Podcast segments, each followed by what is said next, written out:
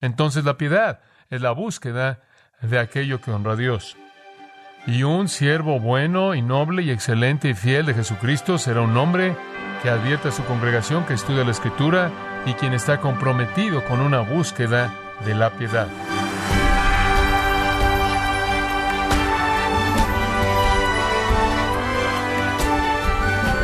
Sea usted muy bienvenido a su programa Gracias a vosotros con el pastor John MacArthur. J.C. Riley explicó, una vez que estés satisfecho de que una persona te ama, con gusto escucharás todo lo que tenga que decir. En otras palabras, cuando el amor es evidente, estimado oyente, hace fácil someterse al liderazgo. Pero, ¿qué ejemplo bíblico tenemos para aprender de ese principio en el liderazgo? El día de hoy, el pastor John MacArthur en la voz del pastor Luis Contreras nos muestra cómo el apóstol Pablo dio a conocer las cualidades de su liderazgo amoroso con su discípulo Timoteo. Estamos en la serie Cualidades de un siervo excelente, aquí en gracia a vosotros. Ahora, llevándolo de regreso a 1 Timoteo 4, 6 al 16, la frase clave en esta porción en particular es la que está a la mitad del versículo 6, serás buen ministro de Jesucristo. El asunto aquí en este texto es darle a Timoteo los requisitos o cualidades de un ministro excelente de Jesucristo. Ahora, ¿cuáles son los requisitos? Bueno, vimos cuatro. Vayamos al número cinco en este texto. Un versículo fascinante, versículo 10. Y la quinta cualidad de un ministro excelente es que él está comprometido con el trabajo duro. Que por esto mismo recogiendo la promesa de la vida venidera, trabajamos y sufrimos oprobios porque esperamos en el Dios viviente. Ahora, habiendo dicho eso, él añade esta frase, una frase muy interesante, esperamos en el Dios viviente. Y él define aún más la razón por su confianza al decir de Dios, quien es el Salvador de todos los hombres, mayormente de los que creen. Quien es el Salvador de todos los hombres, mayormente de los que creen. Ahora eso, a primera vista, eso se ve como una afirmación algo problemática. ¿En qué sentido es Dios el Salvador de todos los hombres? Y si Él es el Salvador de todos los hombres, ¿qué significa mayormente de los que creen? Se han presentado muchas sugerencias para entender su significado. La clave es quedarse en el contexto y tratar con los términos que están aquí. Vamos a esforzarnos por hacer eso. Ahora sigue este pensamiento. Esto es tan rico. Este Dios a quien servimos por quien trabajamos duro y trabajamos al punto de quedar agotados y por quien pasamos nuestras vidas en una lucha, en una batalla agonizante en contra del enemigo, para ver a personas venir a Cristo, este Dios en quien hemos esperado algún día va a traer a la gloria plena a todos aquellos que han respondido a nuestro ministerio y algún día nos va a recompensar de tal manera que todos los sacrificios y todo el trabajo y toda la lucha será algo que valga la pena de manera eterna.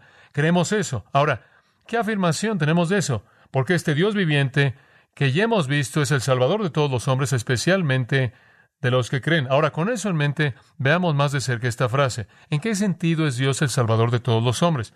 Bueno, algunos dirían que esto enseña universalismo, que en últimas todo mundo será salvado. Todas las cosas serán resueltas en Cristo, todas las cosas serán resueltas en Dios, no hay infierno eterno, todo finalmente en cierta manera se encierra en Cristo y todos los hombres serán salvos. Eso no es lo que esto significa el Salvador de todos los hombres, porque eso no es lo que la Biblia enseña. Y creemos en lo que se llama analogía escritura, lo cual significa que la Biblia es siempre análoga a sí misma, no enseña una cosa en un lugar que contradice lo que enseña en otro lugar, debido a que Dios es el autor de toda, ella es coherente. Sabemos que hay un infierno y sabemos que ese infierno es eterno. La Biblia es muy clara acerca de eso. Es un lugar en donde el gusano de ellos no muere y el fuego nunca se apaga. Es eterno, hay onios, así como el cielo es eterno. Es un lugar al que los no salvos van y son apartados de la presencia de Dios por los siglos de los siglos. Es un lugar de lloro y crujir de dientes, es un lugar de maldad, es un lugar de tormento, es un lugar de aislamiento y soledad, es aquello que está fuera de la presencia de Dios. Jesús dijo, a donde yo voy ustedes nunca podráis venir. Y eso es lo que él quiso decir cuando habló en Juan 8. Entonces hay un infierno eterno, hay un juicio eterno, hay una separación eterna entre los hombres y Dios para aquellos que rechazan al Señor Jesucristo. Entonces sabemos que esto No puede estar enseñando que toda persona va a ser salva de una manera soteriológica. De hecho, en 2 de Tesalonicenses 1.9 dice que los hombres serán castigados con destrucción eterna, alejados de la presencia del Señor y de la gloria de su poder. Entonces la Biblia enseña infierno eterno para aquellos que no son salvos. Esto entonces, cuando dice que Dios es el Salvador de todos los hombres, no significa que en últimas todos los hombres van a ser salvos. Eso contradeciría la Escritura.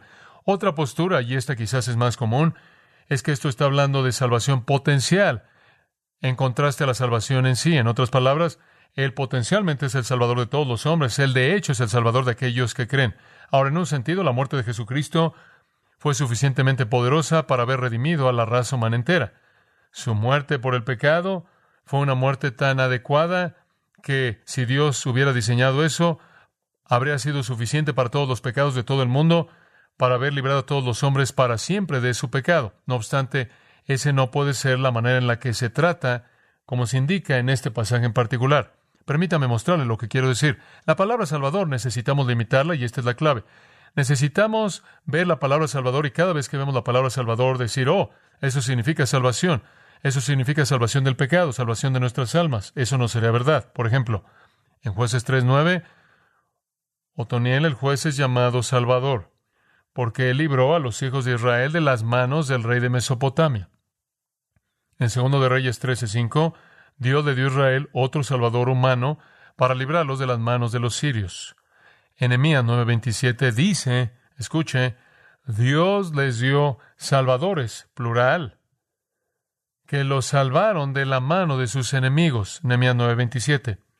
Abdías 21 tiene un uso parecido. La palabra salvador, en un sentido muy general, significa un libertador. Puede significar incluso un sustentador. Gedeón, por ejemplo, en Jueces 6:14, es un salvador. David, en 2 de Samuel 3:18, es visto como un salvador, un libertador, usando el equivalente del Antiguo Testamento de la misma palabra. Para mostrarle la amplitud del uso de la palabra, solo necesita ver algunos de sus usos en el Nuevo Testamento también. Por ejemplo, Hechos capítulo 17. Y quiero que entienda esto, así que sígame de cerca porque creo que es un entendimiento tan rico y maravilloso de este pasaje. En Hechos 17:25 encontramos a Pablo en el Areópago. Él dice acerca de Dios que Dios no es adorado por manos de hombres, como si necesitase de algo, sino que Él da a todos vida y aliento y todas las cosas. Dios entonces, en un sentido, es el sustentador, está listo para escuchar esto, y el proveedor de vida y aliento y todas las cosas para quienes, para todos los hombres, para todos los hombres, para toda persona. Versículo 28, porque en Él vivimos y somos y nos movemos como también algunos de vuestros propios profetas han dicho, simiente suya somos. Entonces, en un sentido general, Dios es el sustentador y proveedor de vida para todos los hombres. Ahora, la palabra Salvador puede significar sustentador, proveedor, libertador. Es usada de esa manera más adelante en el libro de los Hechos, creo que es en el capítulo 27, si me acuerdo correctamente, en el versículo 34. Sí, Pablo en la situación de naufragio dice, os ruego que tomen algo de alimento porque este es para vuestra salvación. Bueno, ¿de qué tipo de salvación está hablando? Él no está hablando de salvación espiritual, él está hablando de su salud, su salud física, su sustento físico. En Hechos 4.9, Pedro y Juan habían curado a ese hombre ahí junto a la puerta la hermosa y dice, si nosotros en este día somos examinados por la buena obra hecha al hombre impotente, ¿por qué medio él es salvo? ¿Él es salvado o él fue curado o hecho entero? Santiago lo dice Santiago 5, 15 al 20, ese pequeño pasaje, ahí dice, la oración del justo, ¿qué? ¿Cuál es la palabra? Salvará al enfermo. Entonces, la palabra salvar no necesariamente se aísla únicamente a la salvación del alma. Puede tener implicaciones para alguna liberación de la enfermedad, de los problemas, algún sustento de alimento, proveer salud y demás. Para darle otra ilustración de esto, acompáñeme a Isaías capítulo 63 casi cerca al final de la gran profecía de Isaías, y permítame mostrarle, crea una ilustración vívida. Ahora, lo que estamos tratando de señalar, y sigue el pensamiento, es que Dios, en un sentido temporal, es el Salvador de todos los hombres. Dios sustenta la vida por su providencia, Dios ha incorporado la curación en el cuerpo. Dios salva a los hombres no solo en el sentido temporal, sino escuche esto, Él los salva en el sentido de gracia. ¿Qué? Dice usted. ¿Quieres decir que Dios da gracia a los incrédulos? Sí. Y la gracia que es dada a un incrédulo es la gracia que hace que Dios contenga su ira inmediata instantánea. ¿Entiende usted eso? El alma que pecare, ¿qué? Esa morirá. La paga del pecado es qué? Muerte. ¿Por cuánto tiempo debe vivir un pecador? Ni siquiera un segundo. Pero Dios muestra gracia incluso al sustentar la vida de un incrédulo. Es su misericordia lo que deja que un incrédulo viva. Entonces, en el sentido real, grande, amplio, Dios es el libertador, sustentador, proveedor de todos los hombres. Él provee alimento, Él provee vida, Él provee relaciones, Él provee curación, Él incluso provee gracia y misericordia, porque Él no les da instantáneamente lo que merecen. Esto es ilustrado en Isaías 63, comenzando en el versículo 7. Mencionaré las misericordias de Jehová y las alabanzas de Jehová. Entonces estamos hablando de cuán amable, cuán misericordioso es Él, según todo lo que Jehová nos ha concedido y la gran bondad hacia la casa de Israel que Él concedió sobre ellos, según sus misericordias y según la multitud de sus misericordias. Ahora aquí está el mundo en un microcosmos. Tomamos al mundo entero y lo reducimos. Veamos una nación. Aquí está esta nación conocida como Israel. Dios muestra gracia, misericordia y bondad hacia Israel. El versículo 8, porque él dijo, ciertamente son mi pueblo, hijos que no mentirán, y entonces fue su qué? Salvador. ¿Fue Dios el Salvador de Israel? ¿Fue Él el Salvador de toda la nación? ¿En qué sentido? Temporalmente. Él los sacó de Egipto, Él los metió en una tierra prometida, Él les proveyó alimento y aire, y les dio todo el sustento físico. Cuando ellos pecaron, Él fue misericordioso, cuando pecaron, Él les mostró gracia. En un sentido muy amplio y general, Dios se manifestó a sí mismo como proveedor, sustentador, libertador y salvador de la nación de Israel. Versículo 9. En toda su aflicción Él fue afligido. El ángel de su presencia lo salvó. En su amor y en su compasión Él lo redimió. ¿En qué sentido lo redimió? Lo sacó de Egipto, no en un sentido espiritual, no en el sentido de salvación, en el que pensamos, sino que Él cuidó de ellos, los compró, los sacó, los llevó, los llevó todos los días de la antigüedad, versículo 10, pero se rebelaron y entristecieron a su Espíritu Santo, por lo tanto Él resultó ser su enemigo y Él peleó contra ellos. Y lo que esto dice, observe, es que Él fue el Salvador de toda la nación en un sentido temporal, pero en un sentido espiritual, solo de unos cuantos. ¿Lo ve? Solo de unos cuantos. Y esa es la analogía misma que Pablo está usando en 1 Timoteo. Él está diciendo, hemos visto el poder sustentador, proveedor a nivel mundial. Hemos visto su provisión para los hombres grande, amplia, temporal. Pero esa provisión es especialmente gloriosa para el creyente porque no solo es temporal, sino que también es que eterna. Ese es su punto. Ese es su punto. Cuando Dios se ve a sí mismo como el Salvador de toda la nación de Israel, es en un sentido temporal, porque Él es solo el Salvador de unos cuantos que creyeron en el sentido espiritual. Escuche esto. ¿Se acuerda usted de 1 Corintios 10? Escuche. Además, hermanos, no quiero que ignoréis que siga esto. Todos nuestros padres, todos los judíos, estuvieron bajo la nube, todos pasaron por el mar, todos fueron bautizados en Moisés, en la nube y en el mar. Todos comieron el mismo alimento espiritual, todos bebieron de la misma bebida espiritual. En otras palabras, Dios sustentó, proveyó para todos ellos, escucha el versículo 5, pero con muchos de ellos Dios no se agradó. En otras palabras, Dios provee sustento a nivel temporal para todos, salvación a nivel eterno para aquellos que creen. Entonces Él es el Salvador de todos, pero especialmente Él sustenta y provee para aquellos que creen y lo hará por los siglos de los siglos. Todos dejaron Egipto, todos dejaron Egipto.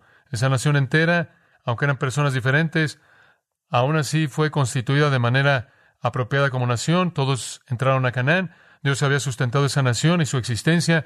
Dios proveyó el alimento, el agua, la vida los liberó de enfermedad y peligro y enemigos, y los preservó y los sustentó todos esos años, pero redimió solo unos cuantos que creyeron. Dios entonces es un libertador y lo que Pablo está diciendo es esto. Miren, estamos haciendo lo que estamos haciendo, estamos trabajando y esforzándonos, trabajando duro y entregando nuestra vida en la lucha, porque creemos que las consecuencias son eternas, porque no tenemos un Dios muerto, sino un Dios vivo que va a vivir para siempre, y hemos colocado nuestra esperanza en ese Dios viviente, y sabemos que ese Dios viviente va a sustentar las almas de aquellos que creen, porque ya hemos visto en el tiempo su poder sustentador. Ese es su argumento. Predicamos porque estamos convencidos de que Dios es un Dios viviente, quien va a sustentar eternamente y va a proveer y salvar a aquellos que creen. Entonces Pablo está diciendo, esa es la razón por la que trabajamos duro. Tenemos en mente la eternidad, vemos más allá de lo temporal, a la consecuencia eterna. Y amados, ahí está. Y si en algún punto pierden de vista esto, lo han perdido. Digo, realmente lo han perdido. Su ministerio tiene que ser a la luz de la eternidad. No importa lo que pase aquí. Solo importa lo que sucede aquí, que importa que suceda allá.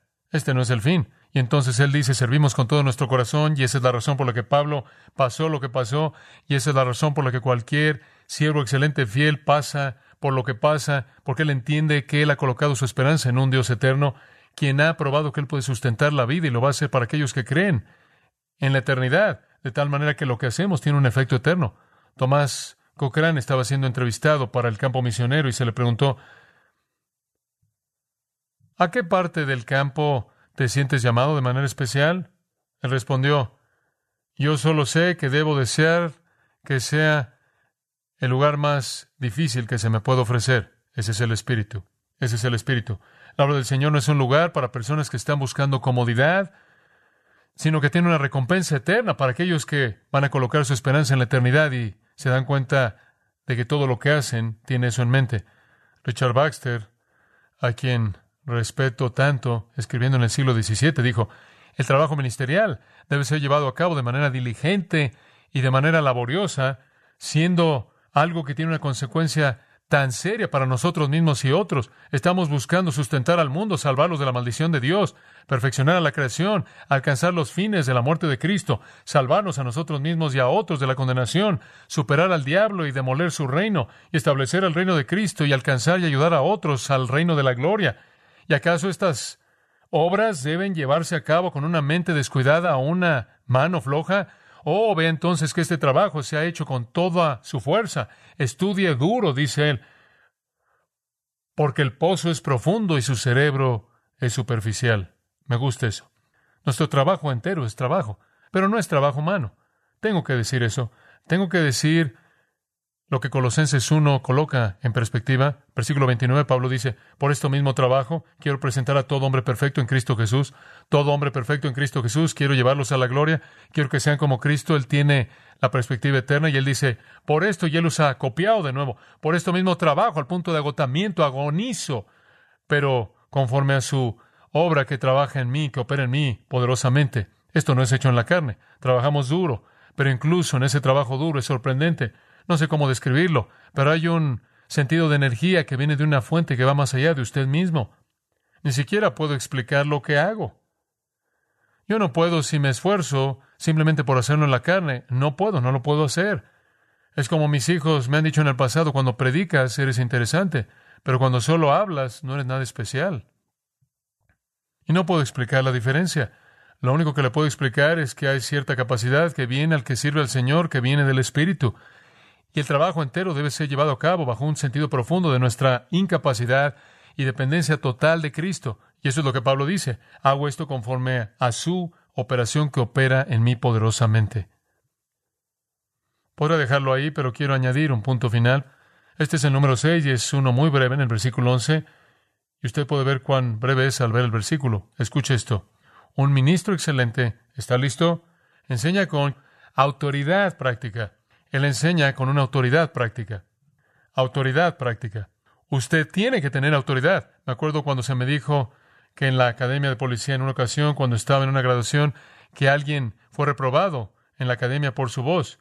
Carecían de una voz de autoridad. Y yo dije, bueno, ¿qué tiene que ver con eso? Y alguien dijo, bueno, no puedes estar atrás de algún hombre y decir, levanta las manos, estás bajo arresto. ¿Sabe una cosa? Eso no va a tener mucho impacto. Y hablaron del hecho de que tiene que haber una autoridad incluso expresada en la comunicación. Necesita haber ese tipo de autoridad en el ministerio también, y ve el versículo 11, y aquí añade otra cosa del ministro excelente. Él dice, esto manda y enseña. La palabra enseña tiene la idea de transmitir información, se relaciona a la instrucción o a la doctrina. Él está diciendo, dales algo, pero dáselos en modo de mandato. Hazlo práctico, pero hazlo en mandato. ¿De dónde inventamos el estilo de predicación que tenemos en la actualidad? ¿En dónde se nos ocurrió el tipo de predicación cobarde? Richard Baxter dice, atornilla la verdad en sus mentes. Él tiene razón. Digo, hay predicación muy interesante, pero no hay mucha predicación poderosa.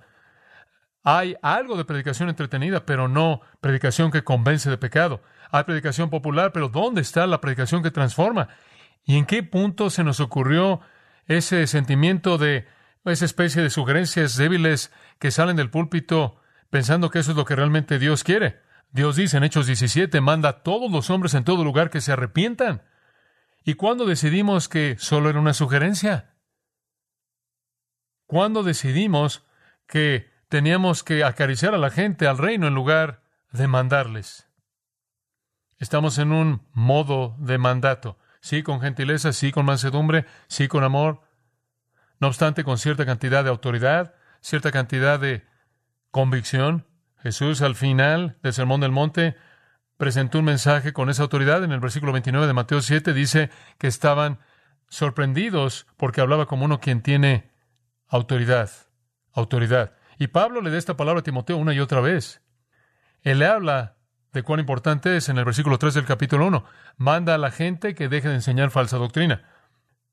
Tienes que mandar eso. Ahí en el capítulo 5, versículo 7, él dice, estas cosas manda. Versículo 20 habla de reprender a la gente públicamente. Capítulo 6, él dice, en el versículo 17, a los ricos de este siglo manda y procede a decirles cuál es el mandato. En el capítulo 2 de Tito, versículo 15, debemos reprender y exhortar en un modo de mandato con toda autoridad, con toda autoridad, y no dejes que ninguno te menosprecie por hacerlo, Tito 2.15. Ahora, no quiere decir que usted es abusivo, no quiere decir que usted no muestra gracia, pero digo, tenemos que hablar la palabra de Dios, no como una serie de amabilidades, no como algún tipo de psicólogo tipo poliana, sino con un modo que confronta fuerte, que dice, haz esto, o de otra manera estás en desobediencia abierta a Dios con consecuencias eternas, ¿verdad? De alguna manera hemos perdido eso en algún punto a lo largo del proceso, pero usted lee a lo largo de las epístolas paulinas y descubrirá que Pablo con frecuencia está en modo de mandato. Él tiene sus momentos de ternura y sus momentos de compasión y él le habla a los creyentes, pero él no mitiga en ningún sentido la demanda de obedecer la palabra de Dios.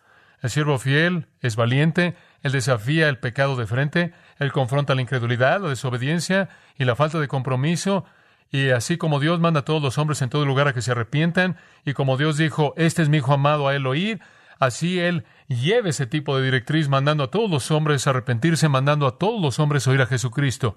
Todo sermón debe tener un tono de autoridad que es inequívoco. Y esa autoridad realmente está construida sobre el cimiento. Permítame darle ese cimiento. En primer lugar, usted tiene que conocer lo que cree acerca de la Biblia. Si usted no está seguro que es la palabra de Dios, usted no va a tener autoridad alguna. En segundo lugar, una vez que ha decidido que es la palabra de Dios, entonces tiene que decidir lo que dice. Y si usted no está seguro de lo que significa, usted no puede mostrar autoridad. Tampoco. Entonces, primero tiene que creer que es la palabra de Dios, después tiene que aprender lo que significa por lo que dice, y después lo tercero es que tiene que estar preocupado por comunicarla, porque usted se preocupa porque la palabra de Dios sea honrada, y usted se preocupa, en cuarto lugar, en la línea por la respuesta de la gente. ¿De dónde viene la autoridad? Una, un compromiso con la autoridad de la palabra de Dios. Dos, un entendimiento de lo que significa. Tres, una creencia de que Dios la quiere comunicada. Cuatro, una creencia que los hombres necesitan oírla. Y sobre ese cimiento viene la autoridad. Si usted es débil en el hecho de que los hombres necesitan oírla, si usted es débil en el hecho de que Dios quiere que sea comunicada, si usted es débil en lo que significa o es débil en lo que es, usted es débil y no tendrá autoridad. Nuestra predicación debe estar llena de mandatos, no solo ruegos sentimentales. En lugar de tratar de sorprender a la gente y todo ese tipo de cosas sutiles, necesitamos simplemente hablar la palabra de Dios y dejar que haga su obra. Un ministro excelente. Habla con una autoridad práctica, sí, mandando y enseñando. Mandando y enseñando. Aquí está el mandato, esto es lo que lo apoya. Aquí está el mandato, así es como debemos implementarlo, pero con autoridad. Él tiene autoridad, busca la piedad, estudia la palabra, advierte a su rebaño, trabaja duro, evita la enseñanza impía.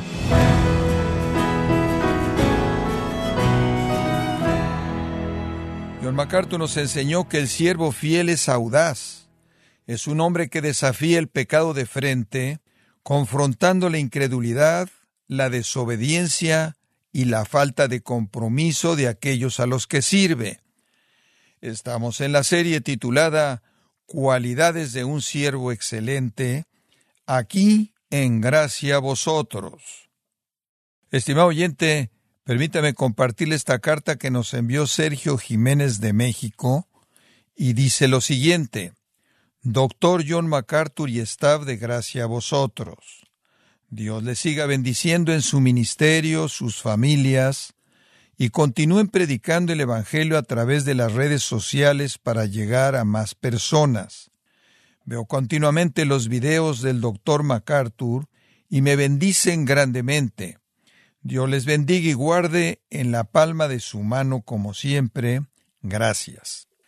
Muchas gracias a Sergio Jiménez de México por su carta, por su tiempo para escribirla. Nos alienta a saber cómo Dios está obrando en nuestros oyentes a través de su palabra con gracia a vosotros, y queremos animar a usted también que no nos ha escrito para que lo haga como lo ha hecho Sergio, y así gozarnos en la obra que el Señor está haciendo en su vida a través de gracia a vosotros. Si tiene alguna pregunta o desea conocer más de nuestro ministerio, como son todos los libros del pastor John MacArthur en español, o los sermones en CD que también usted puede adquirir, escríbanos y por favor mencione la estación de radio por medio de la cual usted nos escucha en gracia a vosotros. Es importante conocer no solo el país y ciudad de donde usted nos escucha, sino también la radio. Para quienes contactan nuestro ministerio por primera vez, pueden solicitar una copia del mensaje de promoción sin costo alguno, un mensaje por oyente únicamente. Si usted vive en los Estados Unidos o Puerto Rico, escríbanos a Gracia Vosotros, P.O. Box 4000, Panorama City, California 91412. O puede escribirnos a través del siguiente correo electrónico radio arroba gracia org.